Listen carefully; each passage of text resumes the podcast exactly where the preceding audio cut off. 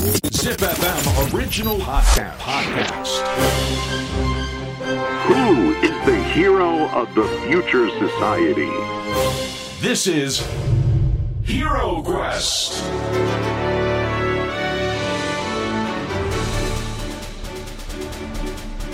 ポッドキャストナビゲーター ポップアンリです。小林玲奈です。ZIPFM オリジナルポッドキャストヒーロークエスト。このプログラムは社会の課題を解決し豊かな未来をデザインするヒーローを探す聞く冒険プログラムです。さあポップアンリさん、はい。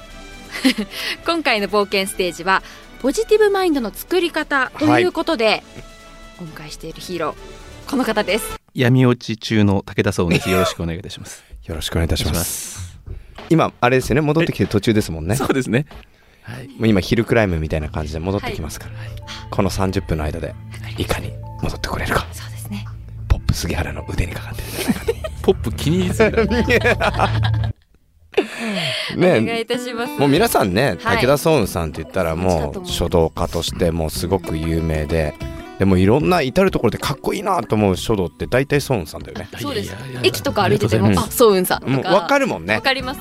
なんかあの普通の僕が思ってることなんですけどソンさんのやつ見るとなんか元気になるんですよわかりますいやめっちゃ嬉しいじゃないですか。エネルギーがすごいですよねいや最高の褒め言葉だわ。で僕にとってはなんか戦う前のうん。ガッみたいのが来るみたいな感じなんですようんなんか高揚感みたいのが来るんで不思議じゃないですか。書道ってまあまあなんかよくわかんないけど筆でただ書いたもので、うんまあそれが例えばデジタルデータにねって変換されてどっかの看板になるなり、テレビに出るなり、まあいろんな形で。ある意味こう固められるわけじゃないですか、はい。僕の墨で書いたただ線が何本かっていうもの でそれを、まあ、僕がどういう気持ちで書いたかっていうのもあると思うんだけど、見る側がその意味を超えてうん。元気になるとか、うん。エネルギーを感じるってもうめちゃくちゃスピリチュアルな話じゃないですか。はい。その今鑑賞者側で何が起きてるのかっていうのを物理学的に知りたいんですよね。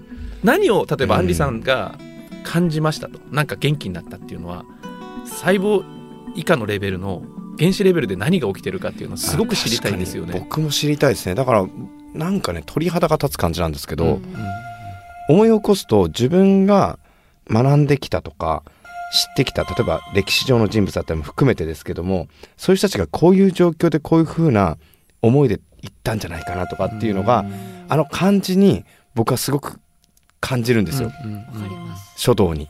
音が感じられるというか、わかるわかる、うんすごいなこの機能。なんだろうこの芸術みたいなものを通して僕ら人間同士でなんか違うレイヤーでコミュニケーションを取ってるわけじゃないですか、そうですね。これってすごい抽象度と高いうん。ものすごいスピリチュアルな話だと思うんですよね。な何が信号としてその例えば書に閉じ込められてそれをレセプションする側が何に受け取ってるのかっていうのがすごくてだから多分僕たちこれから今科学によって僕たち何かでも知ってるようにはい。思えてるかもしれないけども、僕たちほとんどのものがまだ見えてないし知らないことばっかりで、実は僕らが見えてるものではないものの中でものすごい、まあ、さこの前ノーベル賞を取ったのが量子あのモツレだったんですね、はい。まあ、エンタングルメントだったんですけど、まあ、僕も大好きな分野で僕の親友が研究している分野でもあるんですけどまさにあれっていうのはアインシュタインも信じなかったんですけど時間と空間を超えてつながってるっていうのが量子もつれなんですね、うん。例えばこれが地球の裏側だろうがアンドロメダの先だろうがもっともっと100億円離れた場所なのに伝わるとかつ伝えるではない同時にもうつながってるっていう状態が発見されたこれを量子もつれっていうんですけど、こういうことも含めてもう僕たちは実は人類は今何に科学者も含めて何に向き合ってるかっていうと何も知らなかったんだうん。何も見えてなかったんだっていうことに人類がまた今原点回帰してるところなんですよね。うん。だから僕たちはもっと目に見えないもの知らないものに対して謙虚に感じ取る力というか余白を楽しむってすごい大事ですよね、はい。なんかこの間も会計色ありましたけど、はい。僕星見るのすごい好きなんですよ、うん。この星はもうないんだよなと、はい。でも光が届いてきてるっていうこの時空間の中での時間軸というものがすごくロマンを感じてるうんだってというか、俺たち同じ星見てるけど全部違う時間の光が今届いてるから。はいいやこれが僕アートとかに通ずるなと思っていて受け取り手側によってそれはもう全然違うじゃないですか。音楽とかもそうだと思うんですけども。なんかねそれを僕は書道というもので本当に初めて孫さんで感じたっていうのが僕の率直な意見なんです。過去なんか時間を超えてうん、何何かこう引き出さ引き出されていくものだから普通にあの天地人とか見ても、あれもうすごい前ですよね。ん。十何年前とかですよね、2009年ですね。でもそれでも今でもおすっげえかっけえとか思うわけこれってもう時空超えてますよね。確かに。しかも何かそうそれのただ見ただけの感動じゃなくていろんなものが引き出されていくっていそう。だからもう仮にね13年前とかだととんでもない日数を超えてるわけですよね、に、はい。これすごくないですか？そうですね。もういろんなものを超えてますね。超えてますよね。空間も時時間も。だから今の孫さんと13年前の孫さんもまた対峙してるというか。対話してるというか。深いですねなんかそこを僕はあの作品を通じて感じられるのが僕はアートが好きな理由の一つですね。本質なんでしょうね、うん。そそこの分、うん。ちょうど面白い話があって僕もあの IT 業界いたもんでいたもんでっていうのもあれ好きなもんで、はい、まあ、メタバース関係のじゃあこの今後のメタバースのシンギュラリティって何かっていうとメタバースが発展していくと当然ある時に僕らの脳は限界値を超えてバーチャルとリアルの区別が、まあ、つそうですね。かなくなる日が来るじゃないですか、はい。もう一切僕らじゃ分かんないレベルになった時に、その先を考えた時に実は僕ら、まあ、結論から言うとこの僕たちの現実そのものがメタバースだよねってことに気づくわけですね。う、うんんだからこの脳っていうのはどこにも意識がどこ探っても見つからないっていうのは当たり前でただのラジオの受信機だったみたいなうん、もんだっていうことがまあだんだん分かってきたと。で情報科学っていうのが今真剣に一番重要なポストにもなってきてるんですけど、はい。物理学の中でも。情報とは何か例えば分かりやすいのはブラックホールの研究してると二次元の方程式がいっぱい出てくるんですよ、うん。なんで二次元の方程式が出てくるかって言ったら、まあか、すごい飛躍するかもしれないけどやっぱり俺たちの3次元だと思ってるこの世界は二次元に投影されたドットだったんだっていうか、うん。見てるの、まあ、だからそもそもメタバースだったんだってなった時にその自分っていうものと自分を操ってる何かとか自分とか自分以外のもののこの境界線が分かんなくなった時にどこの俺たちクラウドにアクセスされてるのかなとかうん、考えると生き方が変わってくるというか。えめちゃくちゃわかります。映画でいうとインターステラーみたいな、うあの考え方も2次元6 5次元6次元とかなっていくじゃないですか。はい。ってなると時間軸がまず一発目でずれていく中で、僕もよく考えるのはもしかしたらその体内の血液みたいな感じなのかなとか思ったりするわけですよ。自分自身が。自分自身が、うんすなわち地球すらも一つの細胞なのかなとか思ったりすると、えこれなんかめっちゃし知りたいこの余白絶対知ることないんだけど、この不思議な感覚ですよね。マトリックスとかインターステラーって、うん。多分そういう話だと思うんですけど、うん。だからなんか本当自分軸をどう保っていけるか、うん。でまた自分の心にどれだけ真正面からうん。向かえるかみたいな、僕前回の話で反省しまくってやめ落ちして過去で嫌だったことを全部書き出した時に、気づいたのは一つ反省点はやっぱりトラブルが起きてる時ってすごく人をバカにしてたりとか身近な人を邪険にしてたりとか自分のエゴによって見えなくなった大切なものっていうものが見つかってきたんですよ。あ俺本当自分では大切にしたつもりが全然大切にしてなかったなって思った時にその邪険に扱ってた雑に扱ってたっつって丁寧度っていう本を出したもんだから、本当に自分の丁寧度薄っぺらいなと思って一から丁寧度をまた修行し直そうと思った時に今の話聞いてたら他人じゃなくて自分自身をめちゃめちゃ邪険に扱ってんだなっていうことにうん。気づいた自分をバカにしてるしうん。自分を丁寧に見てないし、うん。どうせとか。はい。それはねめっちゃくちゃね今の世の中で一番ハマると思います。あー。あのどうせとかあとずるいとかっていう言葉も僕近いんじゃないかなと思って。結局自分のその可能性だったりとか言動だったりを信じてなかったり行ってなかったりするからこそ生まれる発言に近いと思うんですよ。ずるいとか。僕ちょっと違うかもしれないですけどそのソンさんとかレイナちゃんが闇落ちの闇落ちっていうのはあれですけどあのリストをね、はいこう書いていくっていう中で僕1年に1回100個の成し遂げたいことみたいなのやるんですよ。うん絶対に見せないんですけど。絶対誰も見せないって約束を自分でしてるんですよ。はい見せると日記と一緒で読まれた時のことを考えてちょっと嘘っぽくなっちゃうんで、はいはいはいはい僕これ10年ぐらいやってるんですけどいい時で50%達成ぐらいですね。えー、すごいじゃないですすごい。いい時で。でもそれはなぜいい時かっていうのはこれ面白くてその前年度が30%ぐらいなんでちょっとだけ壁を低くしてるんですよあのちょだからちょっといいですか？ちょっと意地悪なことになるかもしれないけど、これ自分で設定して自分でパーセンテージ出してるじゃないですか。これどうにでも調整できますよね。そういうことなんですよ。うん。50%も調整できるし例えば0%にもできるじゃないですか。そういうことなん絶対成し遂げられないものを設定すれば絶対ゼロじゃないですか。で結構100個ぐらいやっていくと3 4 0個目ぐらいから書くことなくなってくるんですよ。そうですね。そうですよね。で結構早い段階でお酒控えるとか嘘が もうすんごい嘘が出てくるんですよ。心からは。嘘がでかっこ1月5日からとかもうこの時点で負けてるみたいな。5日までは。5日までは。まあね。ちょっと三が日プラスアルファみたいなのはちょっと欲しいよねみたいなはい。1月にやるので。でもいいじゃないですか。その時その書いてる時は5日1月5日までっていう時はすっごい自分と対話してるじゃない対応してでこれ僕何が面白いかってなった時に、10年後とか見ると面白いんですよ。あうわこんなの悩んでたの？みたいな。ーあ10年前のそその成し遂げたいリストを見た時に、あと10年間全然超えらんないのにまだ書いてるよみたいな。えー。逆もある逆もありますね。えこんじゃ逆になんでこんなの欲しがってたの？もあるよあそうありますあります。ね。うん。大事ですよね。なんか言霊とかも引き寄せの法則ってあるように、はい。なんかこう未来の成功してるこうなりたいとか、理想の自分を自分の脳内とか、うん。まあ、それこそアンリさんに書き出すことによって、うん。なんか必然とそこに向かっていくっていうじゃないですか人間って。でもおもそうそうだから面白いよ。あの自分と対話していくと、はい。何言ってんだこいつと思いながら自分で書いていくわけですよ。うんうんうん、あのねやっぱりねたまに嘘の自分が出てくるんですよ。うんあいつ。うん。いるでしょ心の中にみんな。いますいますいます。いついるいる。あいつが出てきた時は あの大体達成。え達成するね。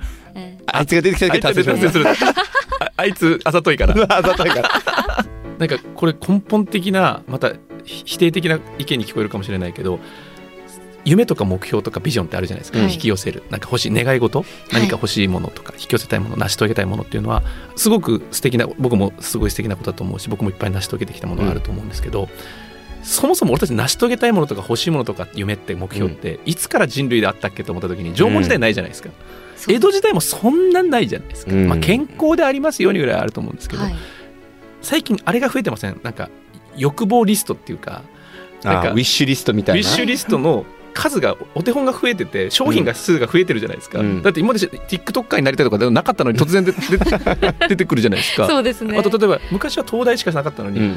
あスタンフォードもいいんだとか、うん。なんか今選択肢がね。選択肢が一気に増えててでこうなりたいああなりたいもそもそも夢とか目標とか願いとか何でもいいんだけど、うん最近出てきたもんだしそれってなんでそう思うようになったかって言ったら何かで見ちゃったからですもんね。うん。その憧れることっていいことだと思うんですけど、例えば何でもいいんですけどそれが心からの願いではないはずなんですよ。だっていいきなり見せられて羨ましいと思ったものなんでうん。でこのおもちゃが欲しいもん見せられなかったら欲しいと思わなかったんだけども、要はそこまでの過程がかなり希薄っていうことですよね。飛躍で薄いんだけどでもそれをだんだん醸造されて本当の夢になってきたりするんで、あのこれ別に夢を否定してるわけじゃなくてそもそも欲しかったっけっていうことから始めてそれでも本当に心から湧いてくるものっていうものを断捨離した方がいいと思うんですよね。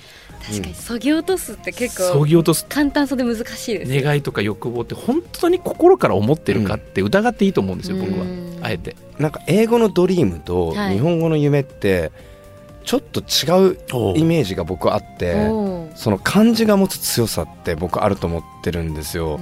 なんか My dream is みたいなこと言ったらなその成し遂げたいことみたいに聞こえるんだけど、うん夢だと結構届かないものに聞こえるんですよね僕あーわかる気がします。人弁つけると儚ないですもんね。そうなんですよ。確かに。だからい僕の夢はとか子供たちとか、まあ、学生たちと話す時に言うと、夢じゃないそれはって。できるからっていう。うん。僕の中ではですよ例えばさっきの話でいくと宇宙の全貌をうん。生きてる間に見れるとかはさすがに目標っていうと 夢の方がいいですね。夢の方がいいかなっていう。なんかこれのなんかになんだ日本語が持ってる強さでもあり難しさっていうのはなんかすごく最近よく感じますよね。だから引き寄せの法則とかも多分日本語に発すると引き寄せみたいになるんで、うん。なんか自分から手繰り寄せてるように見えるじゃないですか。はい。引き寄せって多分本当のさっきのタオイズムとかそのネイティブインディアンとかアボリジニの話の引き寄せ多分引き寄せって言葉がちょっと強すぎて、うんうん。しもっと自然に出会うもっと一期一会に近いと思うんですよ、うん。そういう状態でいれば近い状態のものと引き合うんじゃなくて出会ってしまう状態、うんうんうん。このあらゆる網の目がクロスするカオスの中で確率論の話だと思うんだけども引き寄せるっていうとなんか欲望を願えばそれを一個に対してうん自分で手繰り寄せるみたいな無理くり感があるんですよ。はい。でこれが結構闇を作ってると思っていて、うん引き寄せって言葉がすごく危険あ僕もそれすごい感じますすごい危険だと思います。引き寄せ。あとどう思いませんか？あの読解力のうんが結構僕はどんどんどんどん下がっちゃってるというか言い方がすごく難しいんですけど読解がすごくレンジが増えちゃったなんじゃないかなって僕はちょっと感じててその今みたいなその漢字が持つ力とかなんだとかっていうのがどうしてもこの時代だからうん。その情報が早く入ってきちゃうじゃないですか簡単に、はいはい。はいそこまでのプロセスが結構ないから。そうなってくるとやっぱり物を読むというか文字を紐解くみたいなのが今後すごく大事になってきそうだなっていう感じは個人的には思ってるやっぱその IT こんだけインターネットが発達するとさっきもショート動画とかになってもううん。1分がみんな耐えられなくなった時に15秒が長いって感じるんですって今の時代って。で僕たちも多分いつの間にかツイッターが長く感じたりとか、うん。長文が読めなくなってるっていうことはその逆でどんどんどんどん僕ら心がせ忙しくなって時間を短縮したいっていう欲望が出てきた時に今アンリさんが言ったような言葉、うん。熟成していく言葉や自分の気持ちとじっくり向き合ってそこにオリジナルの哲学が深みのある哲学が生まれるかって言ったら絶対逆の方向に時代は行ってるから、うん。やっぱ自分でどっかでそこを断ち切って、まあ、別にふ深いことがすごいとかではないんだけども本当の豊かさって短い中にはないと思うんですよね。うん。なんていうかな。じっくり醸造するみたいなものが日本文化にはあったと思うんで、まあ、僕もたまたま書道家なんで今そのモードにいや今まで書道家としてアバンギャルドな活動してきたんでどっちかというと僕はそっち側じゃなくて、伝統派じゃなくて、うんどっちかロックっていうか、うん。もう行こうぜベイベー的なポジティブ バリバリのまあ皆さんね聞いていらっしゃるリスナーの方はそう思ってます武闘派だったんで、もう楽しく行こうようん。人生バリバリだぜっていうのが海外に移住するんだったらこのアイデンティティが変わってきてあなたは何者なんですかってゼロから説明しなきゃいけない時にいや日本の文化を背負ってますみたいな感じにな,、なるじゃないですか、うん。もう背負ってないんだけどでそういう時にもう一回見たく見直したくなってきて日本の醸造文化ってすげえなとかやっぱ書道とか茶道とか華道の道って何かって僕もともとタオが好き老子が好きでずっと研究してたんですけど茶飲むだけで茶道って。えーで書道を書くだけなんですよ。でも今 LINE スタンプでパッと送ればいいものをあえて墨をするわけじゃないですか、茶ペットボトルだけで飲めばいいものを3回回すわけじゃないですか。えーだからこの剣道もただ剣振りゃいいものを銅にする。何でも銅にしちゃうっていうこの日本人のなんかある意味こうなんか余暇の過ごし方がうまいっていうかエンタメがすごいっていうか無駄を楽しむみたいな。無駄を楽しむみたいあなーこの豊か本当の豊かな時間を作るのは日本人ってすげえ得意だったんだなと思っていてこれをもう一回、まあ、ちょうどね先にこんまりちゃんとかあの近藤まりえさんとか、うんはい。はい。まあ、例えば大谷翔平は野球なのにもう尊敬されててうん。実績だけじゃなくて振る舞いが素晴らしいっていうことがやっと伝わって今すごく全米から愛されるキャラになっていてなんかちょうど先人たちが日本人のすごいあの100年前に武士道が出たんですよ。はいで二戸部稲造さんが武士道を出してあと茶の本も出して世界中の知識人が日本やべえってなったんですよ。うん。何これっていうその日常の中に八百万の紙を見つけてうん。それを醸造させていってじっくり向かう豊かな時間をまあ持ったっていうのに今でもおじいちゃんおばあちゃんたちの西洋人その武士道を読んだ人たちは感動してるわけです。それが今日本の中で薄れていってるので、うん。まあ、ちょうど今100年後なんで僕はミッションはそっちかなと思っていてうん。このうん。今の時代とちょっとカウンターカルチャーっぽくなるけどこうヒッピー本物のヒッピーが目指したような本当の宇宙とつながる時間をスピリチュアルではない形で何か伝えられたらなというふうに思ってますね。あの海外に出るとやはり武士道ってもう一回というか自分の中にすごくあるんだっていうのが分かるんですよね。なるほど。なんか急に日本代表になるのわで、かるわかる。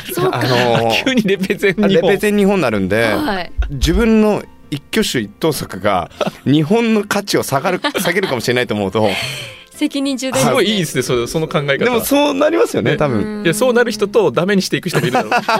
そのい日本のダメなところばっかり伝えていく人もいるだろうね自信がないとかはい。英語が苦手なんでとかあー確かに。主張しないみたいな、はい。だからもう負けないっていう負けないっていうのは、そのレペゼンみたいなところから最初入ったのであそれでね。ちょうど持ってったのが僕あの司馬遼太郎さんの「龍馬が行くと魚の雲」だったからそれをもう何回も読んでってもうじゃあもう坂本龍馬みたいな。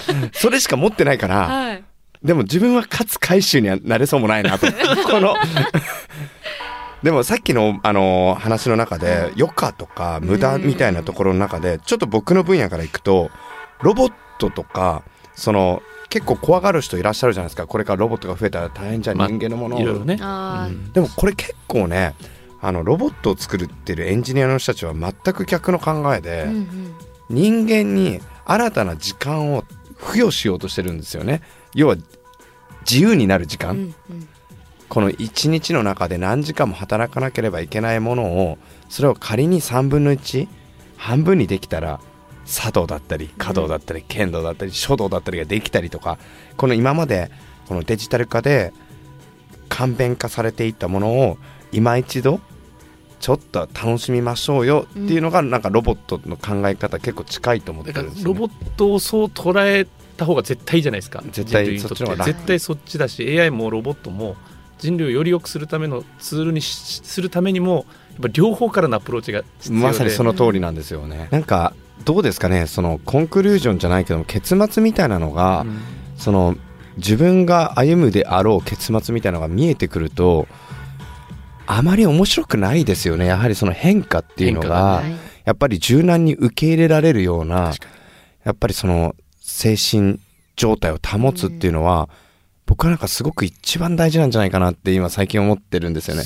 日本人はもともと建築にも全部その揺らぎが現れてますもんね。そうですね。その曖昧さっていうか、こうきちっとしてないですもんね。うん、なんかねそこがね柔軟で対応できるとまた余白ができてだから例えばなんか僕100円ショップとかあんまり行かないんですけどあのたまに奥さんと行ったりするときにこれ安いねこれ安いねって話になってでもあそっかそういう風に捉えるよなって思うんですが一方では僕物を作ったりする人間でもあるから、はい。この裏ではどういう風な努力があって どうなってしまってるんだろうっていう方があの僕の心がざわつくんですよ。ものづくり、はい、ですよね。作る側そう。ならではの。で何戦とかの勝負でしょとかになると、この終わりなき戦いというか欲望とのマッチアップはどこで一度終焉というかピリオドを迎えるのかなみたいな。次50円ショップとか出てくるんでしょ？とかなるじゃないですか。はい。あの多分これは日本文化の悪い方の話になってくると思うけど人のためにお客様のために世間のためにってこのうん、ためにためにが闇をど善意という名の なんだこの苦しみ？なんで俺たち苦しめ合ってんだろうみたいな。だからどっかでいいところで一回みんなパンって手叩いてもう一回リセットしねみたいな。いや多分その時代ですよね。時期が来てると思うんですよ。ままさにコロナっていうのはそれがきっかけだったと思うんですけどなかなかこれでまたじゃあ用意ドンファンディングも終わりました。さあ、うん。で世界はまた競争社会に入っていくわけじゃないですか。でヒエラルキーがどんどん開いていくと。だからもうこれはもう止められないと思うんでもう僕たち個人でそれはこの加速していく競争社会とかヒエラルキーとかあれ翻弄されていく情報戦みたいなものの中にいかに巻き込まれずに穏やかな心を保てるかうん。だと思うんですね。いやもうめちゃくちゃなんか今日あれだね。ソーンさんからさはいネガティブとか闇とかっていう話あったけど全然ポジティブだよね。いやめちゃくちゃポジティブです。これがめちゃくちゃ僕面白い。ですよあのあずっと聞いてたんですけどはい。全て解釈は僕はポジティブに取ってたんですよ。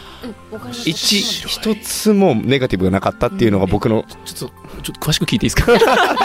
え僕が闇のことを例えばネガティブな話をしましたが、うん。ポジティブに見える。全てポジティブに聞こえました、もう光がある闇なんですよねちょっと深いなそれちょっとすみませんえ先輩先輩パイセンパイセンええな僕の話聞いてネガティブな気持ちにならなかったですか？らななかったですね。ね。なんかすべてそのちゃんと希望というか、うん。はその先にある救いみたいなものが見えるお話だったのでなんか落ちて終わらないお話だったので、あ面白い。僕闇方ってもポジティブに捉えられるってもう最強じゃないですか。最強ですよ。だから起承転結でいくと、はい。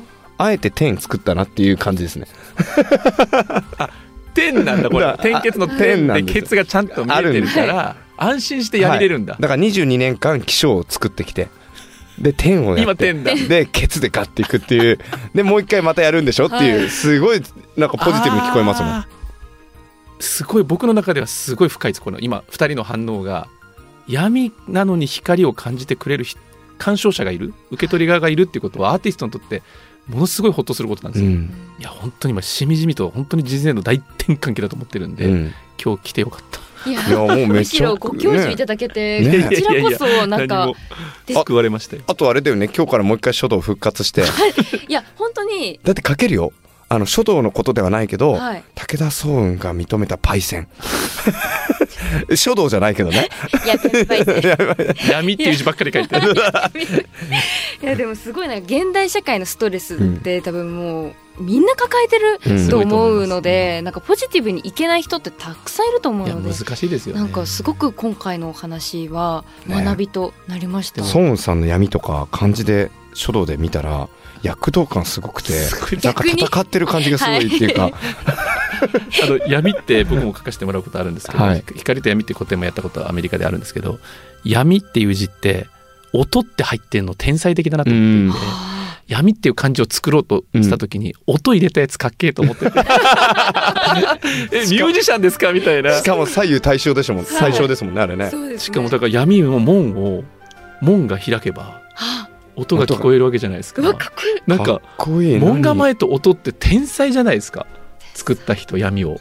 孫さんもうちょい天の時間作っといた方がよくないですか？早くないですか？まだ。まだポジティブ変換が早い。もうちょっと闇りたい。めちゃくちゃいい話ですけど早い。門門を開くのが早かった。あのね心の中のねポジティブがねもう出たがってるから。もうちょっと闇落ちたこう。